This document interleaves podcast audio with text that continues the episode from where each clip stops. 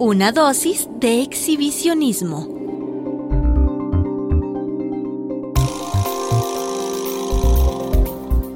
Nuevamente en nuestros estudios, la psicóloga del comportamiento Grace Cook, con quien comenzamos a conversar sobre Facebook, la red social que de momento disfruta de la máxima popularidad.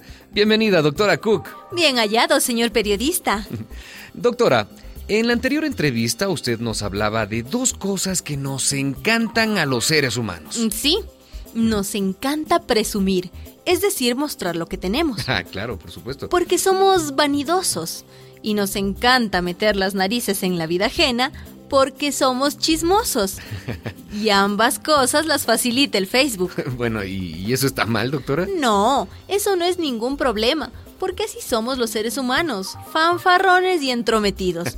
Lo malo es cuando las cosas se exageran. A ver, explíquese mejor, doctora. A ver, fíjate.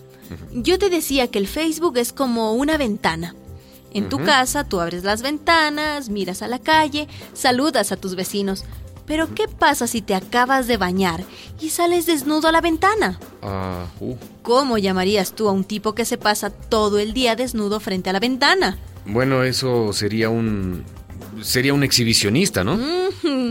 Hay personas que publican en Facebook todo lo que hacen, lo que hicieron, lo que van a hacer. Escucha este mensaje que me envió un amigo. Este mes estaré en París, luego viajo a Roma y de ahí vuelvo a New York. Así que no me esperen para el cumpleaños del Pablito. Eh, ¿Cómo interpreta ese mensaje, doctora? Bueno, este señor es una persona exhibicionista que quiere demostrar al mundo que tiene mucho dinero o que es un gran ejecutivo. Ah. ¿Y qué me dices de esos mensajes de amor apasionado? Amorcito, tú eres el hombre que me quita el sueño. Te amo, te amo, te amo, te amo con locura. ¿Qué son esas declaraciones de amor, doctora? ¿Mm? ¿Otro exhibicionismo? Puede ser, pero lo más probable es que esa mujer no le esté dirigiendo ese mensaje a él, sino a ellas. ¿Cómo a ellas? A otras mujeres a la competencia. Lo que ella está diciendo es, no se metan con este hombre, que este hombre es mío, como canta Paulina Rubio. El Facebook sirve como una vacuna contra cuernos posibles. Bueno, volviendo al exhibicionismo, doctora. Ajá. Hay mil formas de exhibicionismo. Colgar fotos despampanantes, en tanga, en hilo dental. En el Facebook, todas las mujeres parecen reinas de belleza y los hombres artistas de Hollywood. bueno, naturalmente. Nadie va a colgar su foto más fea Pues o la de la cédula. Por supuesto. Y poner una foto bonita eleva la autoestima.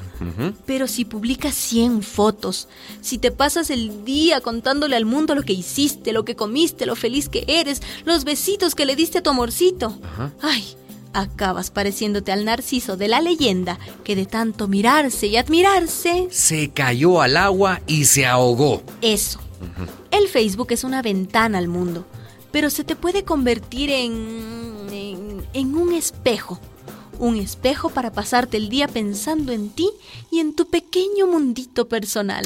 El Internet es para cosas más serias o más divertidas, pero no tan estúpidas, por favor. Entonces, doctora, eh, con el Facebook se cumple aquello de todo exceso es malo. Ajá. Eh, todo en exceso daña, hasta lavarse los dientes. Eh, Yo creo que sí. A ver, digamos que el Facebook sirve para muchas cosas. Hay quien hace publicidad gratis de su empresa. Sí. Una buena cosa. Por supuesto. Hay quien encuentra nuevas amistades o quien juega ajedrez con desconocidos. Estupendo.